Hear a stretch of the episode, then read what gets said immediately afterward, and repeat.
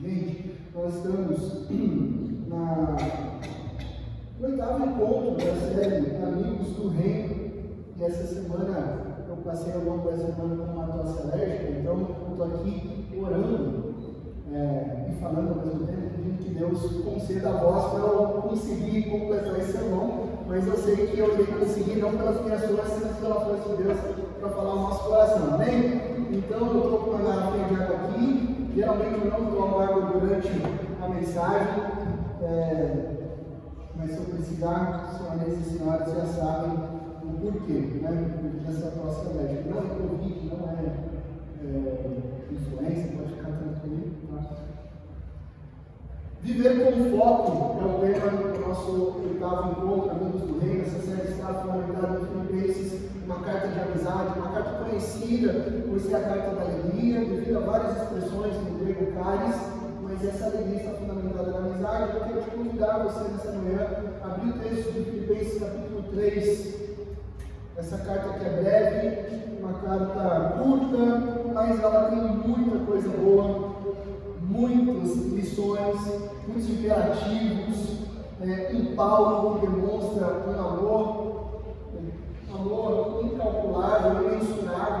pelos seus amigos lá em mesmo estando preso em Roma.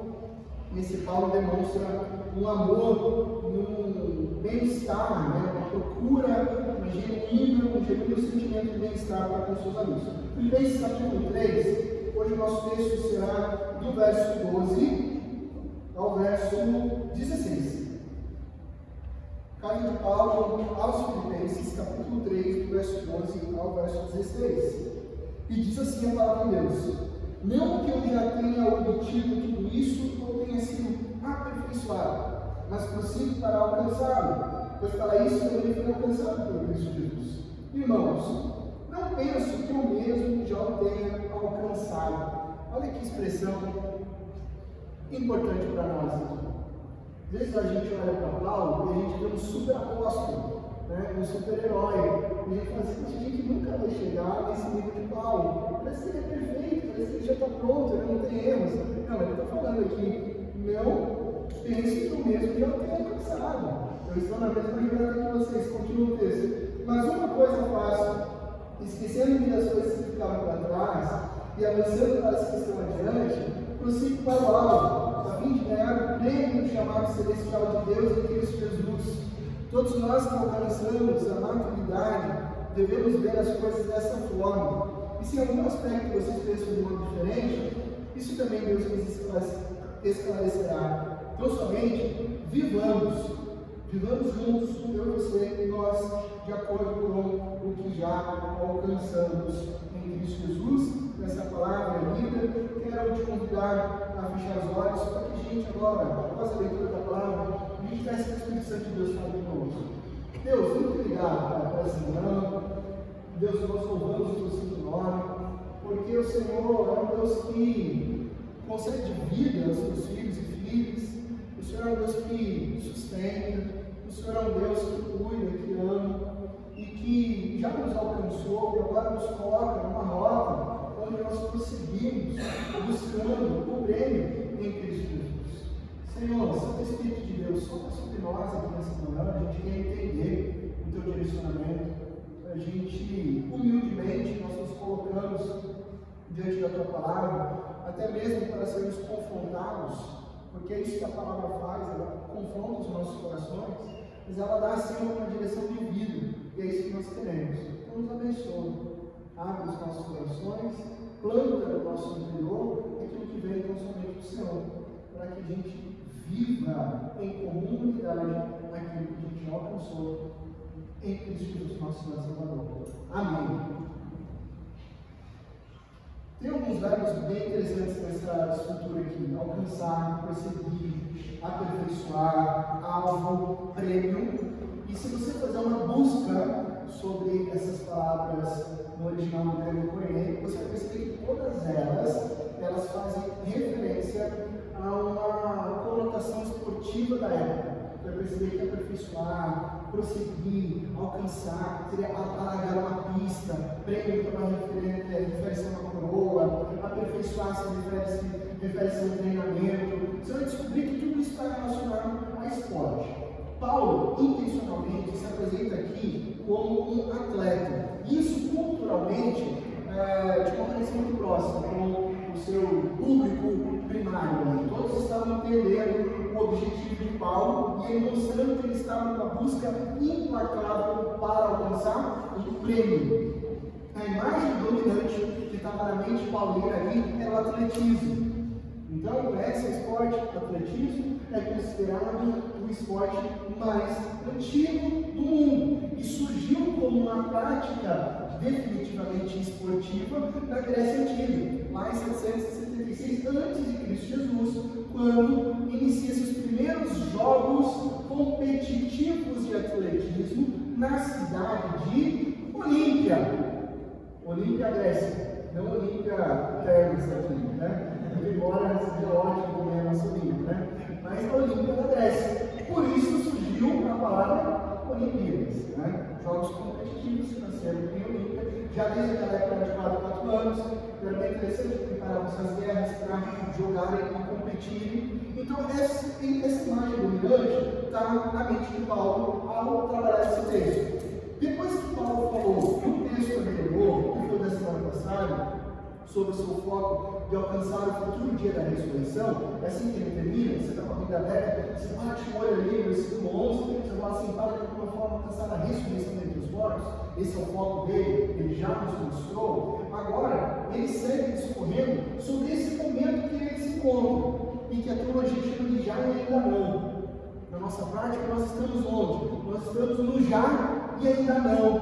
Como assim, pastor? Existem aspectos que nós já desfrutamos, já temos, e outros que ainda não, mas eles serão concluídos em Cristo Jesus. Já nós temos a salvação em Cristo Jesus. Já nós estamos unidos em Cristo. Já Cristo Jesus venceu o pecado da morte. Já. Tudo isso para você temos. Ele já nos resgatou. Ainda não. Aguardamos o cumprimento de todas as coisas ainda gememos. A terra, a natureza ainda geme, esperando redenção. Ainda lidamos com desconexões, ainda lidamos com brigas, ainda lidamos com doenças, ainda lidamos com corrupção, ainda lidamos com nosso coração, correto? Muitas vezes nosso coração continua sendo claro, ainda lidamos com esse momento onde nós aguardamos a restauração de todas as coisas, que virá no dia da ressurreição em Cristo Jesus. Jesus está voltando, é para lá que nós estamos olhando. Então Paulo está falando sobre esse momento, já ainda não. E no primeiro verso, nós temos o seguinte: Não que eu já tenha obtido tudo isso, ou tenha sido aperfeiçoado, mas prossigo para alcançar, pois para isso também fui alcançado por Cristo Jesus. Prossigo para alcançar. Ele está dizendo, olha, eu estou encaminhado. E aqui está o ponto entre o já ainda não. O momento que nós estamos vivendo. Nós estamos prosseguindo. Nós estamos buscando. Eu diria mais, nós estamos treinando. Nós estamos no momento de treinamento, de esforço como atletas atletas de Cristo. Né? Tem aquele grupo de jogadores né, que se denomina atletas de Cristo. A nossa vida espiritual, todos nós somos esses atletas em direção ao resultado. E talvez numa primeira leitura, distante, há mais de dois mil anos do texto original, a gente não perceba alguns detalhes que eram claros naquele momento. Até por causa da tradução, para que tenha uma coerência no texto uh, em português, a nossa tradução chegou com prossigo, prossigo para alcançá-lo. Mas uma tradução literal seria pressiono. Não faz tanto sentido no português, porque a gente, se a gente trocasse, gente colocaria assim, mas pressiono para alcançá-lo. E aí alguém pode levantar assim, mas que diferença faz trocar prossigo por pressiono? Na, na perspectiva esportiva, faz toda a diferença na perspectiva atlética, faz toda a diferença. Porque você pode até prosseguir em direção a um objetivo, mas se você prossegue sem treinamento, se você prossegue sem esforço, se você prossegue sem dedicação, essa semana, eu, eu confesso é uma pecado. Cris, não fui na academia. Semana toda, é, não fui. Não fui, antes não dormi. Tá? Eu não sei o que aconteceu. Senhora América, eu não estou entendendo, estou pagando certinho a academia não estou obtendo resultados. Né? É, e isso é um prosseguir. Você está prosseguindo, mas você está treinando, você está se esforçando. Não tem determinação. Se não tem garra, se não tem foco, se não tem esforço, sem chance. Para tudo na vida. Para tudo. E é o que a palavra pressiono comunica. Eu estou treinando forte, eu estou treinando com determinação em direção a um objetivo, Paulo está dizendo, um objetivo específico. Então, uh, a gente tem aqui na igreja, né, diferente de mim, pessoas treinando esse esporte mais antigo do mundo, atletismo. Vou citar nomes aqui, depois vocês procuram, podem perguntar. Fazem parte da equipe de treinamento de corrida aqui da cidade. Olha só, é, fazendo algo, estabelecendo metas, acordando 5 horas da manhã, correndo no parque, controlando a alimentação, controlando o sono. Por quê? Porque querem atingir os objetivos. Não estão apenas prosseguindo, estão alcançando algo através de uma pressão, de um treinamento. E é isso que o treinador faz, né? O que, que ele coloca na pressão? Ah, você acorda de manhã, por isso é bom você fazer um treino com um treinador. Porque às vezes você fica meio desanimado, meio, ah, hoje eu vou só conseguir. E ele fala, não, não, não, não para, não para, continua, continua. Você fica com aquela pressão, aquela pressão, esforço. O cristão se esforça. É isso que o Paulo está falando. O cristão verdadeiro se pressiona. Ah, hoje de manhã, estou com sono, acho que eu não vou aparecer lá nem preparo. Não, você se esforça, você vai lá. O cristianismo sem pressão é um cristianismo sem movimento. E cristianismo sem movimento não é cristianismo, porque Cristo Jesus instituiu a igreja como uma comunidade de pessoas que o adoram em movimento. Então nós nos pressionamos para alcançar o objetivo. Por quê? O texto bíblico diz que nós já fomos alcançados por Cristo Jesus.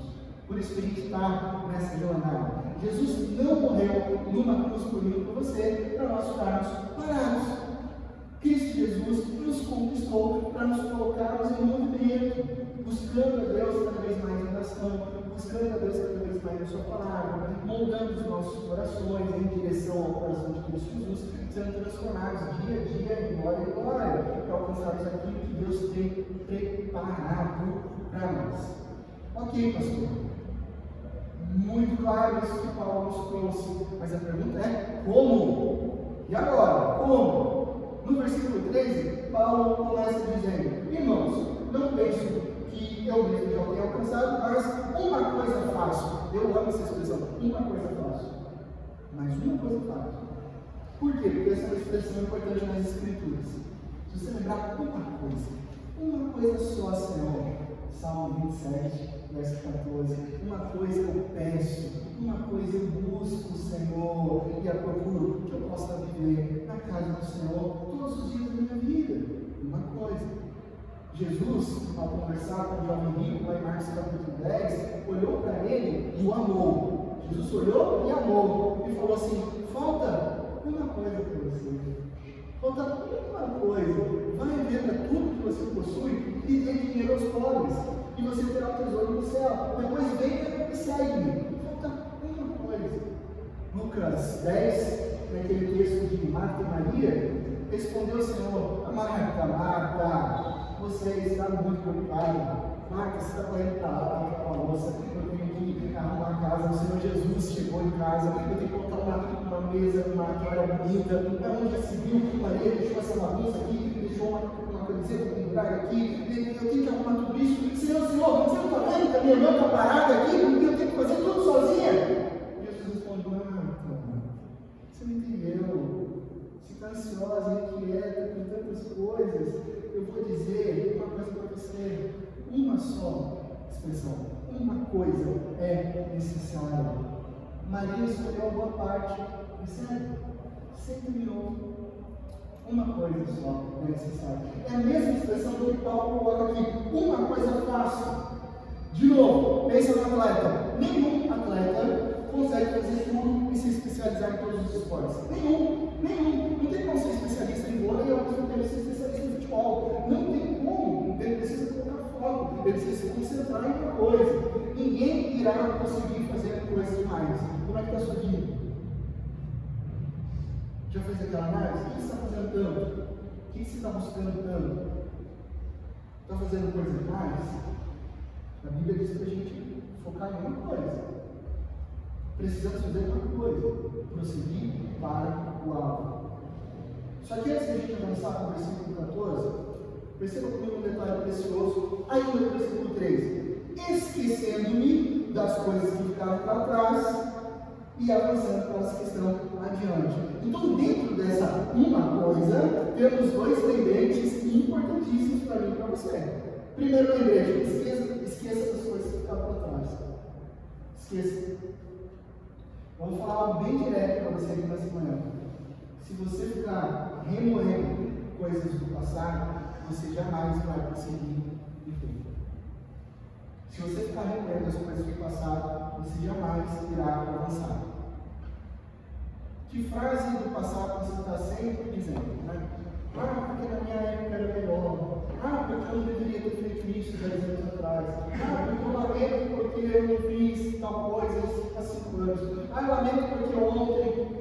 Se você ficar remoendo coisas do passado, você não avança no futuro. Seja numa maratona, seja numa corrida rasa, seja num revezamento, Consegue imaginar uma pessoa correndo? Consegue? A pessoa está correndo, 100 metros rasos. Agora, visualize essa pessoa correndo. Visualize ela olhando para trás. O que vai acontecer se ela olhar para trás? Na velocidade que ela está? A 17, 18 por hora. Olhou para trás. Se ela perder o equilíbrio, ela tropeça e cai. Se ela ficar olhando para trás, ela perde a direção. Se ela ficar olhando para trás, ela se distrai, alguém passa. Então não é para ficar olhando para trás, a gente perde direção. Então, isso numa corrida maratona, numa corrida 100 metros rasos, agora imagina uma corrida com obstáculos. Né? Tem obstáculos ali na frente, não lá para trás. O que acontece? Você para no obstáculo, cai, se arrebenta, rala. Por que, que eu estou dizendo isso? Sua vida tem obstáculos? Então você vai ficar olhando para trás, você vai ficar caindo. Não sei se a sua não tem, a minha tem, né, gente? A minha, às vezes, tem uma sequência de obstáculos ali, eu estou pulando um, mal cair, já tem outro pular. Né? Não dá tempo de olhar para trás, eu não posso olhar para trás, você não pode olhar para trás. Nós temos que avançar, né? olhando para o futuro. Então, não deixe que uma coisa do passado te prenda. Esqueça das coisas que ficaram para trás. E é claro que nós temos várias coisas das quais a gente se arrepende. Claro que a gente lembra de coisas e olha o nosso coração, e a gente sabe que a gente poderia ter feito de maneira diferente. Semana passada a gente foi lembrado pelo apóstolo Paulo de que ele tinha isso no seu coração. Ele falou, puxa, como alguém que tinha zelo pela palavra, eu persegui muitos cristãos. Eu fiz isso. Paulo dizendo, eu sei, eu consenti na morte de muitos cristãos. Eu sei que não fiz nada quando Estevão estava sendo morto. Eu sei, na vida de outras pessoas, eu perseguia Cristo Jesus. Agora imagine se ele ficasse a todo momento remoendo essas coisas que ele tinha feito lá atrás. Ele não avançaria, ele não estaria aqui. Ele não teria essa alegria, ele não teria essa disposição. Certamente ele seria desencorajado a prosseguir. Certamente ele não ouviria aquelas vozes de não, você é digno, não, você não pode fazer isso, não, está vendo o que você fez passado? Não, até parece que você pode fazer algo diferente no futuro. Esqueça isso, não dê voz a esse tipo de voz que, é que acusa o seu coração, porque essa voz não vem de Deus. Cristo Jesus não é acusador, quem é acusador é o diabo. Então não dê margem para isso. O passado ficou para trás, não tem poder. Esqueça, esqueça as coisas do passado. Ah, pastor, mas aquele texto que fala, Hebreus capítulo 10, que Deus ele não se lembra mais dos nossos pecados. Como que funciona isso? Se Deus é onisciente, sabe de todas as coisas, então Bíblia está em contradição com esse atributo divino de Deus, o que significa isso? Deixa eu explicar para você brevemente. Na terminologia bíblica, esquecer não significa deixar de lembrar. Esquecer não é deixar de lembrar. Nenhuma pessoa madura, consciente, adulta, saudável mentalmente pode esquecer tudo que aconteceu. Você não consegue, eu não consigo. Ainda que a gente deseje, né? apagar aquelas memórias ruins, a gente deseja, mas nós não conseguimos. Então, esquecer na Bíblia significa não ser influenciado por, não ser afetado por. Quando Deus promete, em Hebreus capítulo 10, verso 17, os seus pecados, meus, seus, nossos iniquidades, eu não lembrarei mais, ele não está sugerindo é, convenientemente que ele terá uma memória ruim. Não, sou Deus, agora ele tem uma memória ruim. Não, não é isso. Isso é impossível para Deus. O que ele está dizendo é: eu não vou mais considerar os seus pecados, porque agora eles estão perdoados em Cristo Jesus no meu relacionamento com vocês. Eu não considero mais isso, isso não mais me afeta, porque eu olho para vocês a partir do sangue de Cristo Jesus que nos perdoou, nos purificou. Não significa que ele esqueceu, que ele não lembra, mas que ele não considera mais, não, não afeta isso no relacionamento de Deus comigo com você. Então, esquecer as coisas que ficaram para trás não sugere aquela façanha impossível, aquela ginástica mental uh, e psicológica do qual a gente vai tentar, pela força da mente, esquecer os erros do passado. Não. Já vou te adiantar, você não vai conseguir isso e nem entra nessa ideia e vai te fazer mal. Então o que isso significa? O que, a gente vai fazer? Nós iremos quebrar o poder do passado, vivendo no futuro. O passado, como diz o projeto solo, o passado já não mais tem poder, pois hoje eu estou em Cristo Jesus. O passado não tem poder sobre a sua vida, sobre a vida de ninguém que está em Cristo Jesus. Então, a gente não pode mudar o passado, mas a gente pode aprender com Paulo a ressignificar esse passado. Eu vou ressignificar a partir dessas lembranças. Se antes eu era perdido, agora eu quero viver por sempre com o Senhor. Se antes eu cometi coisas horríveis, agora eu sou incentivado mais ainda a honrar a Deus a glorificar o nome dele, a ser puro de coração. Se antes eu era perseguidor da igreja, Paulo pensando, assassino cristãos, hoje eu sou plantador de igrejas. Eu, eu sou pai na fé de muitos gentios que agora foram encontrados por Cristo Jesus. Então você ressignifica e vive uma nova jornada com Cristo Jesus. Agora, a hora de esqueça das coisas que ficaram para trás, esqueça ressignifique-as. Se antes você era, por isso que a Bíblia diz, né? se você era ladrão, não roube mais. Se você era idólatra, honre apenas o nome do Senhor Jesus. Ou seja, você ressignifica. A sua identidade está em Cristo, no seu coração. Agora, essa dica também é válida para as coisas boas, as coisas boas do passado. A gente tem coisa boa no passado, né? Tá?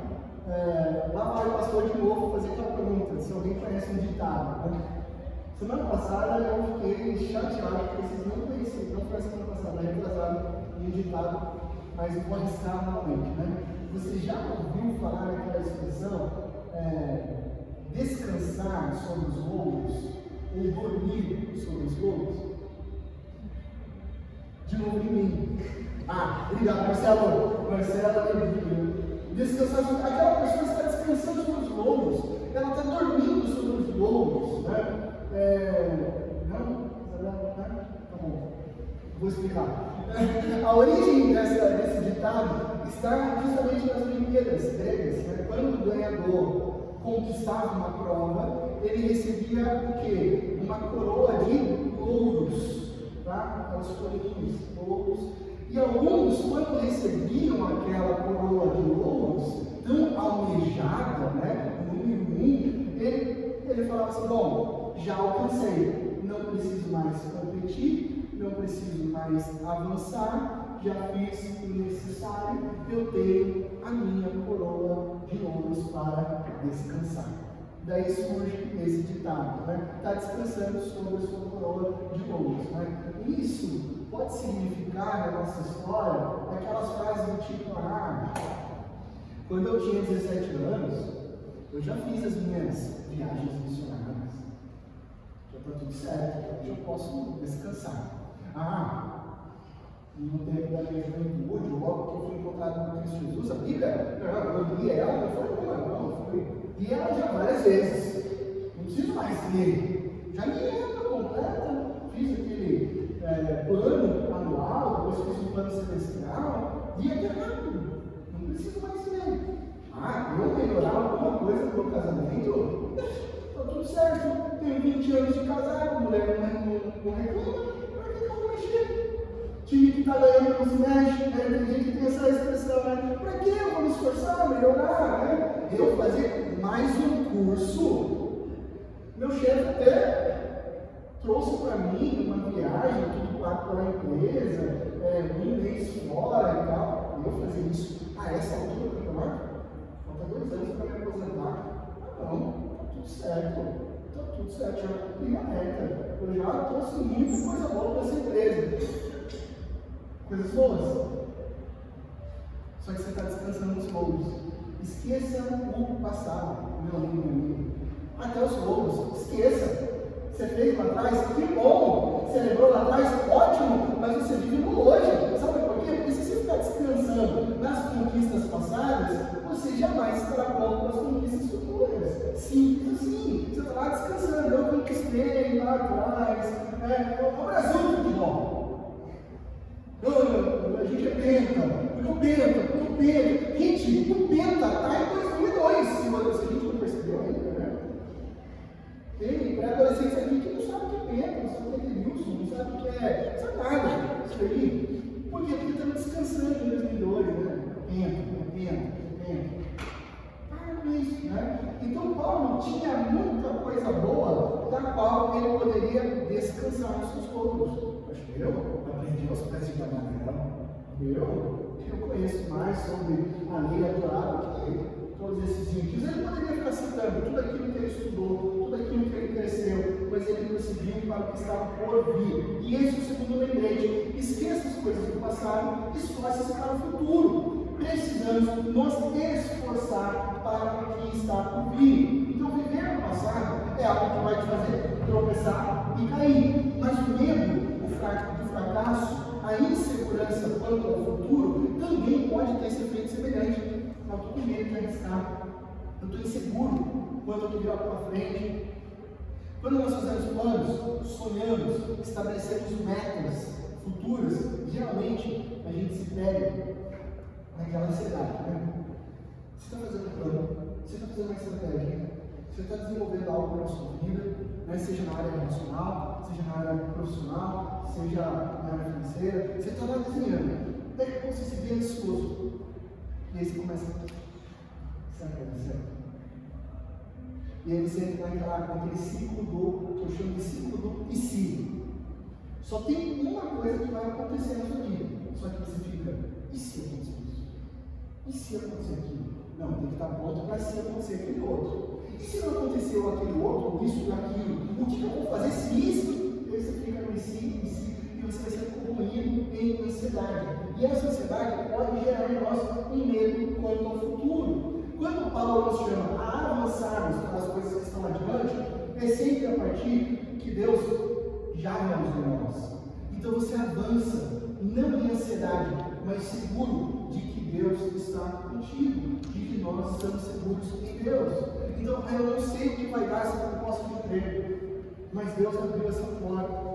Eu estou sentindo uma paz no coração. Vai. Vai. Ah, mas eu tenho medo. Vai com medo no mesmo jeito. Porque você está sentindo segurança, Deus? Você está sentindo paz? É isso que a gente precisa para avançar. Então, se você realmente entender quem você é em Cristo Jesus, nem o medo do futuro, nem o remorso do passado terá sobre a sua vida. E você avançará na certeza de que o futuro é bom, de que a sua esperança não está no futuro terreno. Que esse é outro problema também. Você acha que a sua esperança está no trabalho, você acha que a sua esperança está na sua faculdade, você acha que a sua esperança está no salário. E você fica colocando na esperança coisas terrenas, futuras, mas terrenas. O salário que eu vou conseguir, a, a faculdade que eu vou passar, a transferência da empresa que vai acontecer. Tudo isso, gente, é terreno. Se você colocar a sua esperança aí, você vai quebrar cara. Porque a gente tem que colocar a nossa esperança em Deus. É Deus que rege a história. É Deus que está conduzindo o seu trabalho, a sua faculdade, o seu casamento. É nele que a gente coloca a esperança. E aí sim você avança na certeza de que o futuro é bom, a esperança está na esperança no futuro escatológico. Quando eu falo futuro escatológico, é sim a volta de Cristo Jesus. A gente vive a partir da volta de Cristo Jesus. Isso nos dá segurança na plenitude da salvação. A gente está seguro em Deus. Aí a gente entra no ponto principal do texto, verso 14. Prossigo para o alto, a fim de ganhar o prêmio do chamado celestial de Deus em Cristo Jesus. Prossigo. A mesma palavra grega verso 12 aparece aqui. Então você sabe que o prossigo é pressiono. Se, você tem caneta, pode escrever na sua Bíblia. Não é pecado escrever na Bíblia. Né? Não sei, né? às vezes veio uma tradição cristã mais tradicional conservadora. Eu vim dessa, né? Deve ser pecado escrever na Bíblia. Não, você pode escrever. Anota aqui no versículo 3 e 12. Ó, prossigo pode, pode trocar por é, pressiono. Né? Não vai ser pecado. O pastor está colorindo aqui, escrito, é, sublinhado. Para você lembrar. Pressiono. Pressiono para o alto. Persigo.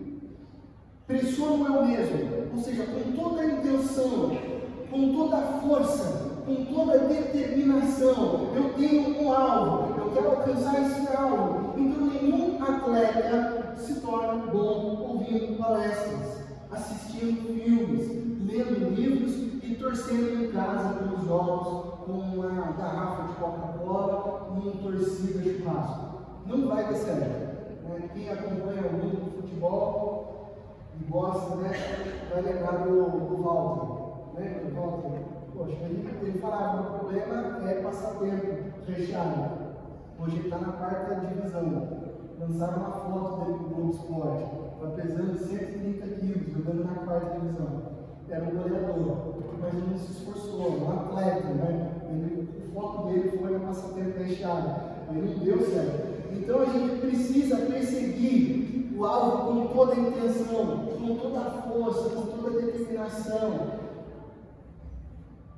E não é só ouvir palestras, ler livros, mas sim quando a gente treina, de fato, para vencer. Quando a gente coloca a mão na massa. Por que, que eu estou dizendo isso? E estou usando essa referência de Paulo. A nossa sociedade ela entrou numa espiral de perseguir várias coisas ao mesmo tempo. Várias coisas ao mesmo tempo. Ela perdeu o foco. E quem percebe, persegue muitas coisas, ou é pressionado por muitas coisas, não alcança nada. E se você persegue muitas coisas e você está nessa espiral de alcançar tudo ao mesmo tempo, ou você já chegou, ou você está chegando no caminho do esgotamento. Simples assim. Você vai se esgotar. Você vai travar. E ao mesmo tempo, a nossa sociedade não tem colocado como alvo a vontade de Deus. E aí, se você fazer uma pesquisa rápida nas redes sociais, seja o seu Instagram, principalmente que agora tem muito patrocínio, você vai encontrar cursos de todo tipo, de três semanas, né, curso rápido, mês, é, de investidor, é, day trade, marketing digital, liderança, emagrecimento, é, receita fit, inteligência emocional, tem tudo isso. E é vendido como se uma palestra ou um cursinho de três semanas pudesse mudar totalmente sua vida. Não vai mudar sua vida não vai mudar sua vida. O Churran, filósofo sul-coreano, tem uns livrinhos pequenininhos dele. O mais famoso, muito embora não seja muito, é A Sociedade do Cansaço. Depois dá um Google, Bill Churran, Sociedade do Cansaço. Recomendo essa leitura desses livros.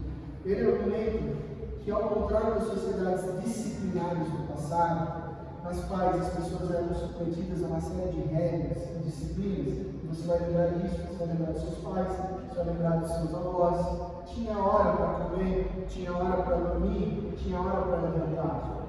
Dia de doce era sexta-feira. Coca-Cola, só se fosse passear no final de semana, não ir lá. Regras, disciplinas, foco.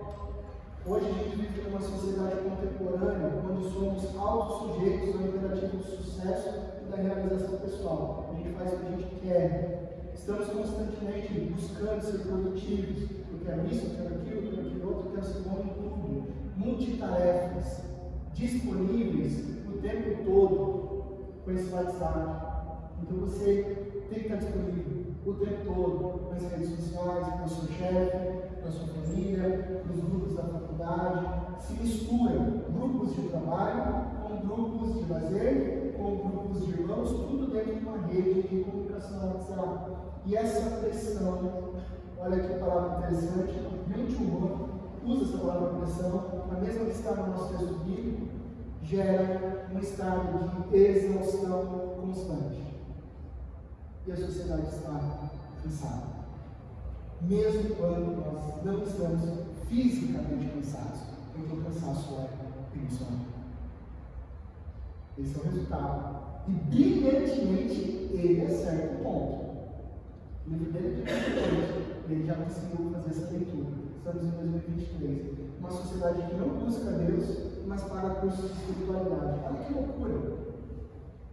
Não busca Deus, mas paga um cursinho online sobre espiritualidade.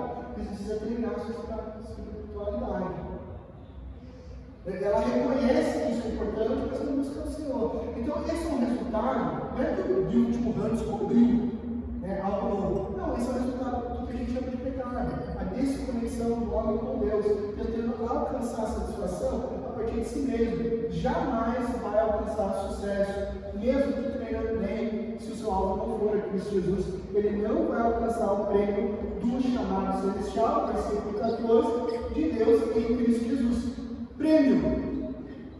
Prêmio, de novo. Ganhar o prêmio do chamado celestial de Deus em Cristo Jesus. Essa palavra evoca aquela imagem de um corredor se esforçando em direção à linha da chegada para alcançar o quê? O prêmio cobiçado. Se você quiser vencer comigo, você precisa fazer a sua parte. Precisa treinar a sua alma. Precisa treinar o seu coração. E à medida que a gente se dedica às coisas da vida espiritual, Deus é capaz de nos amadurecer e nos fortalecer para a.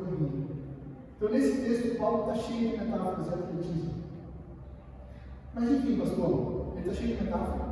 Que prêmio que é esse? O professor do Novo Testamento, o doutor Jim Fleming, ele afirma que o prêmio nada mais é do que conhecer a Cristo Jesus no sentido pleno e último. Paulo já tinha falado nos versículos anteriores, de 8 a 11. Eu quero conhecer Cristo Jesus eu quero ser encontrado em Cristo Jesus, eu quero ganhar a Cristo Jesus. Então o prêmio é Cristo Jesus.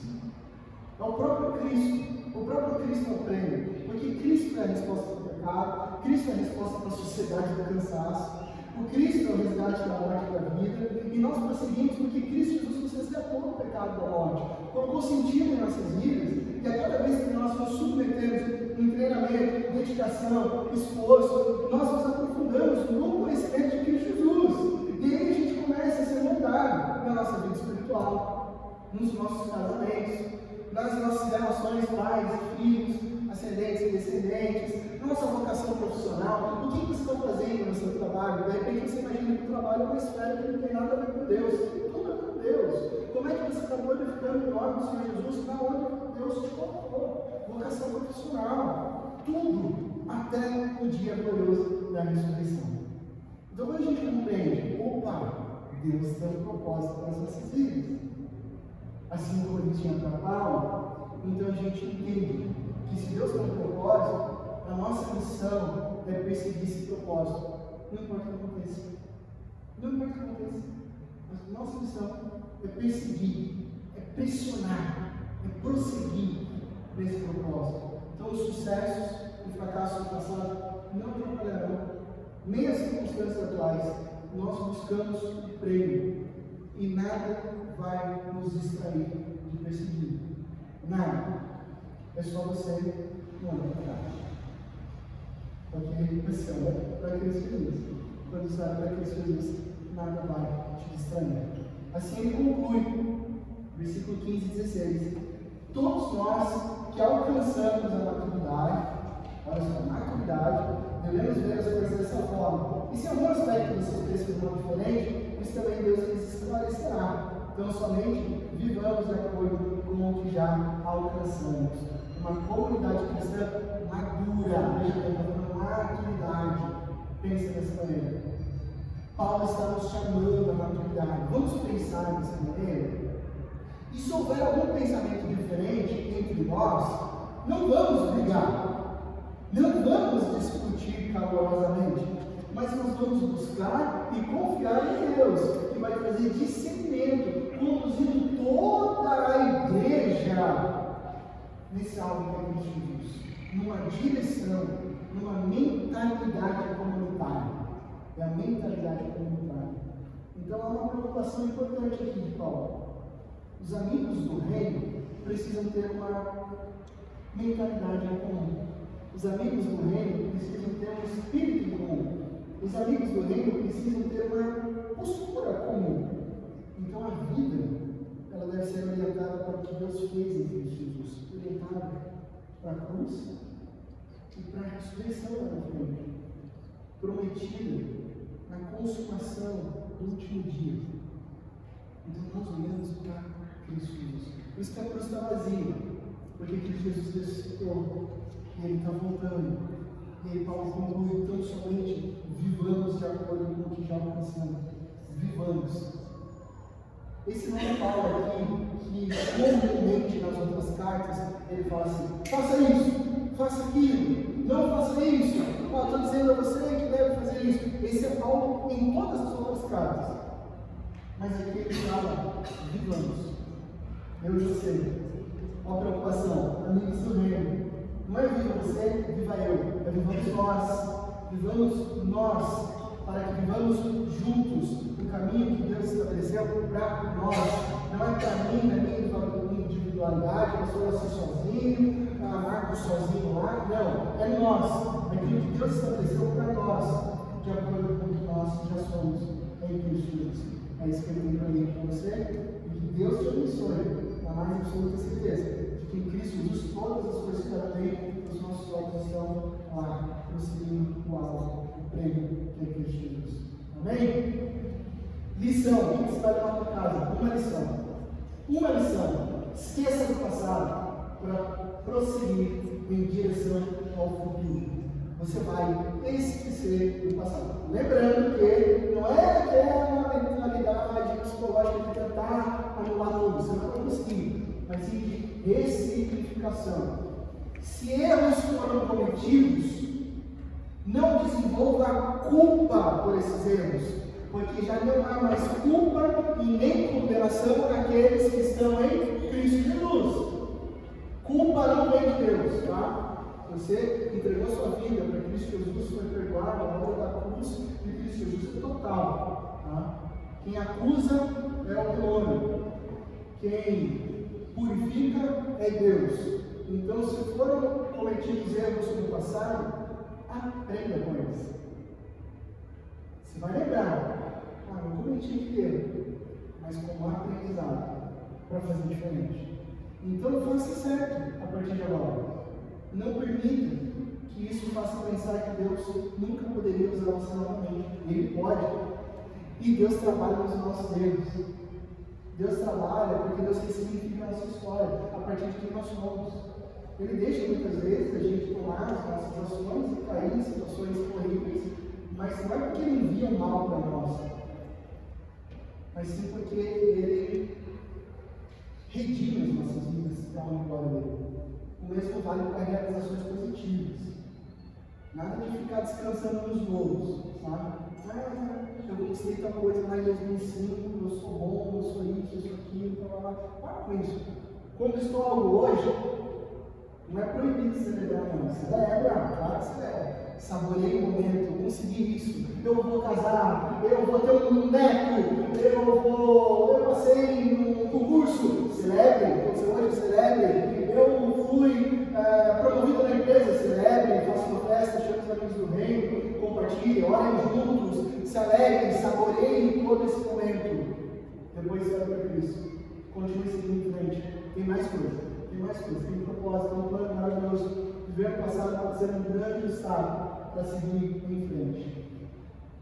Chama aqui para louvor, aqui tem mais uma canção, enquanto eu concluo com uma frase de Eric Lira. Não sei quantos conhecem a história de Eric Lira, foi um atleta missionário presbiteriano escocês.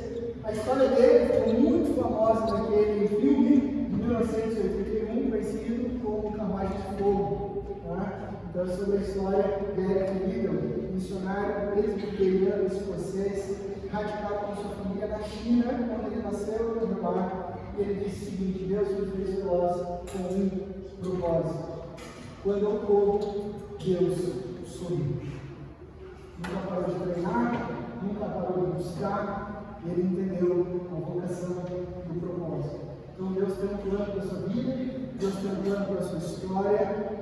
Nunca pare de buscar, nunca pare de treinar, nunca pare de olhar para o alvo e buscar o prêmio em Cristo Jesus. Porque quando você faz aquilo que Deus te chamou para fazer, Deus sorri. Amém? Quero te contar, se colocar em pé, nós vamos cantar uma canção daquelas que são novas e não novas sabe? Porque ela é nova aqui no nosso setlist, mas ela é antiga no cancioneiro cristão, corpo e família, que fala sobre essa comunidade que nós caminhamos juntos em direção ao prêmio de Jesus. Vamos falar Deus.